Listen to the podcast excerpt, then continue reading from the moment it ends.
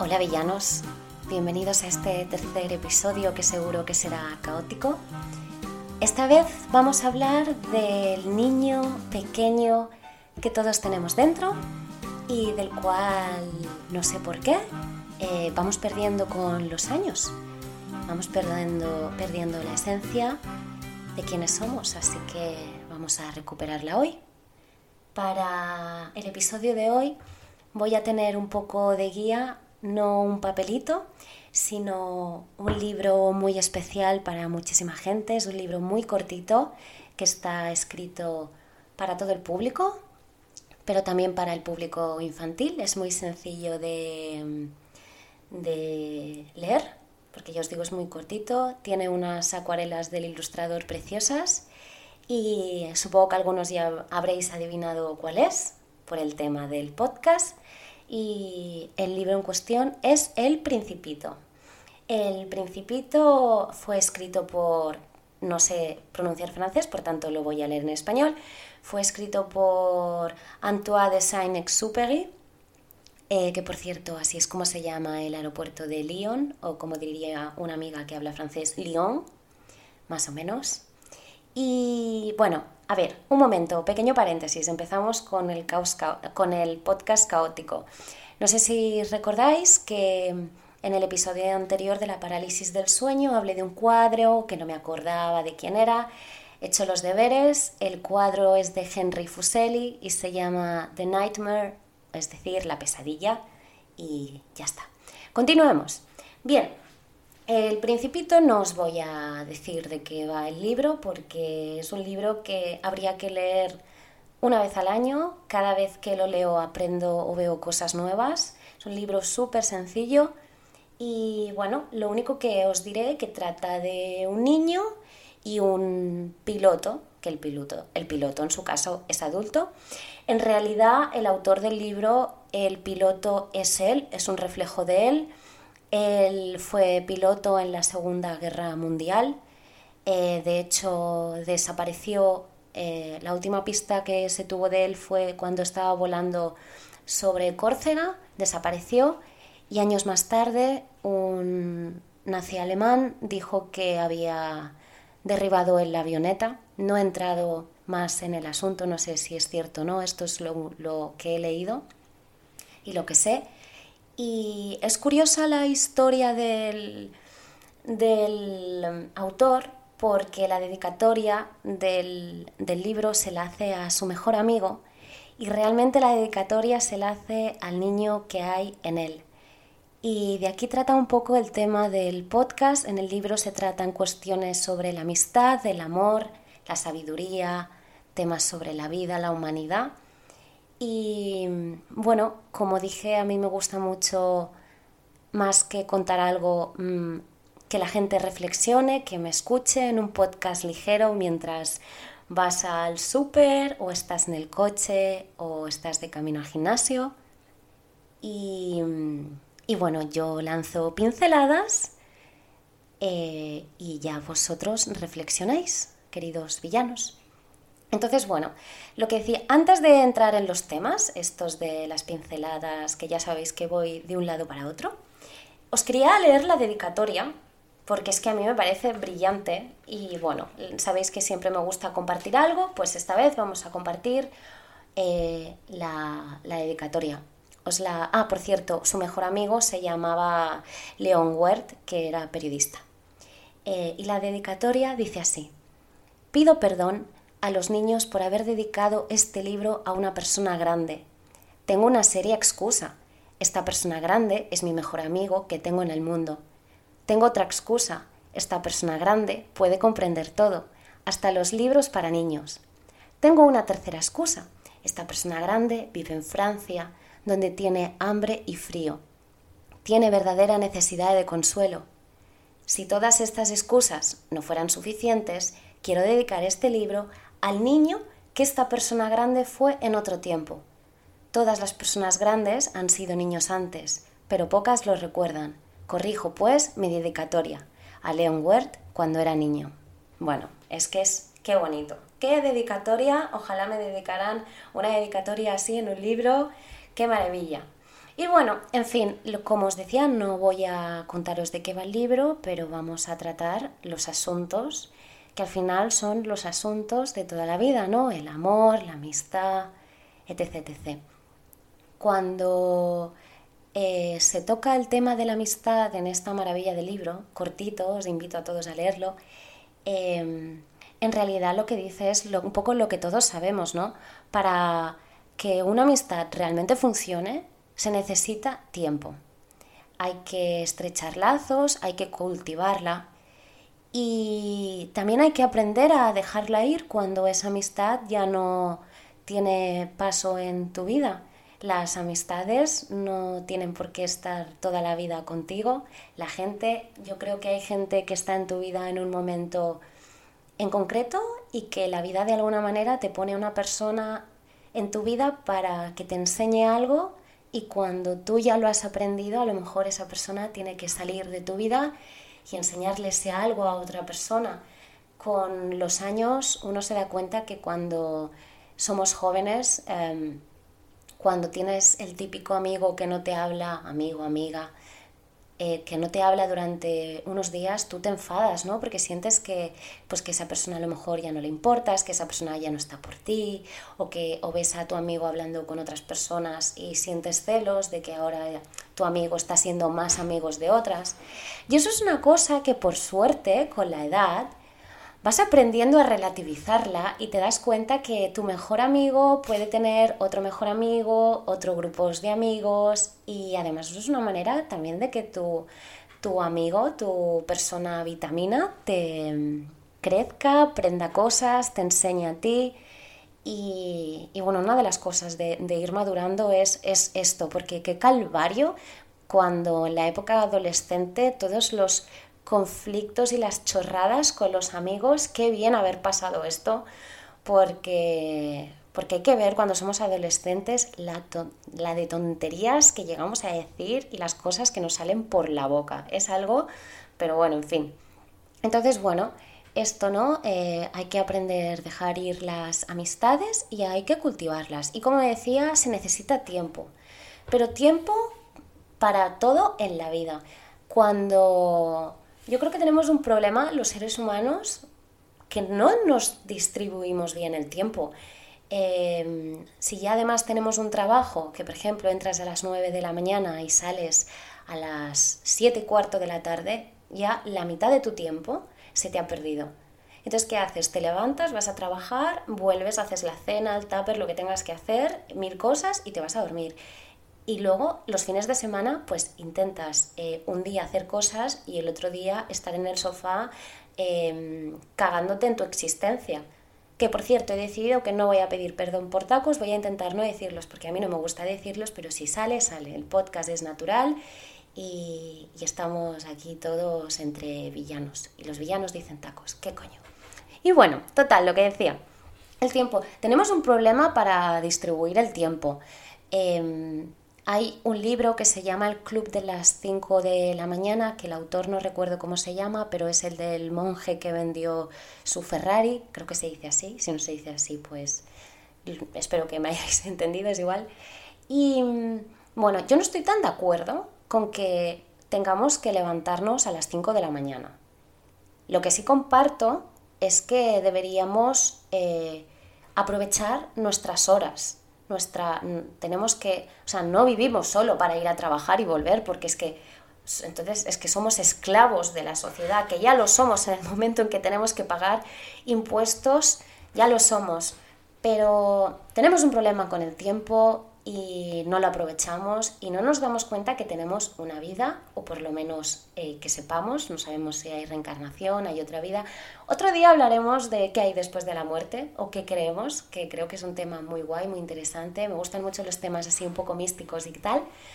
Em, pero bueno, las, las amistades pues lo dicho, hay que cultivarlas. Y hay veces que si un amigo te dice de hacer algo y a ti no te apetece, obvio que si no te apetece, soy partidaria de decir la verdad, decir, oye, mira, pues no, que, inventarte una excusa. Porque la gente que inventa excusas para no quedar me pone negra. Pero bueno, em, o sea, que todos necesitamos nuestro tiempo y nuestro momento de descanso. Pero, oye, qué bonito hacer cosas para para la gente que te quiere, para los amigos. Si un amigo te propone un plan y a ti, imagínate que un amigo eh, tiene un evento y te invita y a ti te da muchísima pereza ir. Bueno, ¿cuántas veces nos da pereza una cosa y un plan? Un plan que se salga de lo común, no ir a tomar unas cañas, que esto nos, nos gusta a todos, pero hay veces que tenemos un compromiso social, por decirlo así, y nos da una pereza inhumana y después cuando acaba, nos ha pasado que decís, oye, mira, pues me lo he pasado muy bien, pues menos mal que he venido, pues tal, no sé qué. Es que a veces somos un poco vagos y perezosos. Pero, pero bueno, nada, ¿qué os voy a decir de la amistad? Qué bonito tener a alguien, aunque sea un amigo, no, no te digo un grupo gigante, un amigo con el que puedas ser tú. ¿Es tan difícil ser uno mismo con la gente? ¿Nos ha pasado que según en el ambiente en el que estéis, sois de una, manera o sois de otra? Que todos deberíamos ser iguales. Pero al final, eh, en el momento en el que estés, con quien estés, siempre hay cierta parte de tu personalidad que cambia. Y qué bonito y qué momento tan relax para la mente que poder ser uno mismo con un amigo y decir auténticas burradas y saber que no te va a juzgar. Porque siempre estamos con lo mismo, con el temor a que nos, nos prejuzguen o nos juzguen y, y brindo por todos los mejores amigos del mundo. No es importante la cantidad, sino la calidad. Así que brindo por vosotros, amigos, brindo por mis amigas también. Y bueno, eso, el libro te enseña un poquito a, a cómo, a la amistad, te enseña lo positivo. Eh, el tema del amor, bueno, el tema del amor, eh, esto también merece un otro capítulo, pero bueno, eh, amar no es poseer y el amor es un acto de madurez. El autor nos enseña un poquito la diferencia entre amar y el saber amar. El saber amar lo que implica es la aceptación al otro, y villanos y villanas, eh, nadie es perfecto. Cuando tú te enamoras de alguien, o bueno, estás en el momento, al principio de la relación, que todo lo ves bonito, te, enamoras de las manías de esas personas, y luego pasan los meses y esas manías te empiezan a molestar, y cada vez más, y cada vez, y cada vez más. Pero es que todos tenemos manías. Y, y hay que aprender a aceptar a los demás y, eh, amar es una responsabilidad. Es una responsabilidad y, bueno, además de esto de reconocer errores, eh, yo creo que una cosa muy importante del amor es el dejar ir. Y es una cosa que me ha costado muchos años aprender. Muchísimos, muchísimos. Em, si tú quieres a alguien y esa persona se desenamora de ti o se enamora de otra persona o lo que sea, déjala ir. O sea, ya no te hablo de infidelidades y cosas así, ¿eh? Pero si a mí ahora viene mi pareja y me dice, mira, es que ha sido inevitable, he conocido a otra persona y me he enamorado. Ostras, pues me dolerá, ¿no? Sobre todo si tenemos algún proyecto de futuro o, o, si, imagínate, si yo ahora fuera madre, tuviera dos hijos y tal, pues sería mucho más doloroso, pero eh, hay que dejar ir y la gente joven, sobre todo, los, bueno, a ver, que yo soy joven, ¿eh? pero los adolescentes, los teenagers, tienen una toxicidad con las relaciones y bueno, sí que es verdad que todo se vive como muy, muy mm, passion, pero, pero hay que dejar ir. Y no solo a las parejas, como decía, a las amistades, a... Si tú quieres a alguien de verdad y esa persona para ser más feliz no, no te necesita en su vida, acéptalo, acéptalo y déjalo fluir y tú sigue adelante porque hay muchos villanos en el mundo eh, maravillosos y pendientes de ser explorados y conocidos. Así que, como siempre, como hay una frase muy especial, eh, que si me oyes sabrás de quién hablo, que es andaban, siempre andaban. La vida siempre adelante cuando muere alguien. Este también es un tema que ya trataremos más adelante.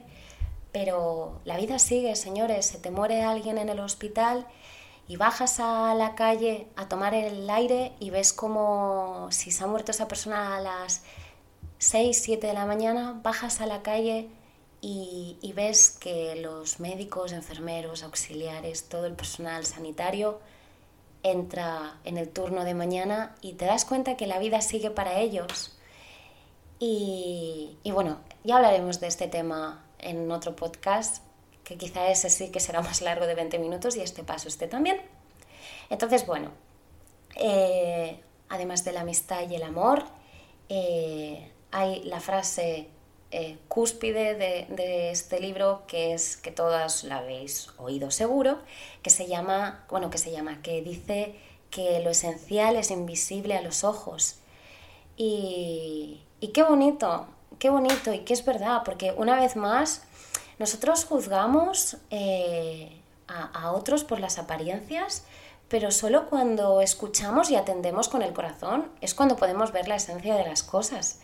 Y, y hay que profundizar. Y al igual, del mismo modo que hay que profundizar e ir quitando capas a los demás, nosotros también hemos de ir conociéndonos y quitándonos las capas y del mismo modo que deberíamos aprender a, saber exigir ¿no? a cada persona, em, a veces creo que cometemos el error de, exigir a alguien cosas que esas personas a lo mejor no, tienen la... que no pueden hacer o que no nos pueden dar. Entonces yo no te voy a exigir que hagas eh, una cosa que veo que no puedes hacer, porque entonces el error es mío. Y, y bueno, eh, es que tema de la sabiduría, qué complicado hablar de sabiduría, ¿eh? Qué complicado, me estoy metiendo en un jardín que madre mía.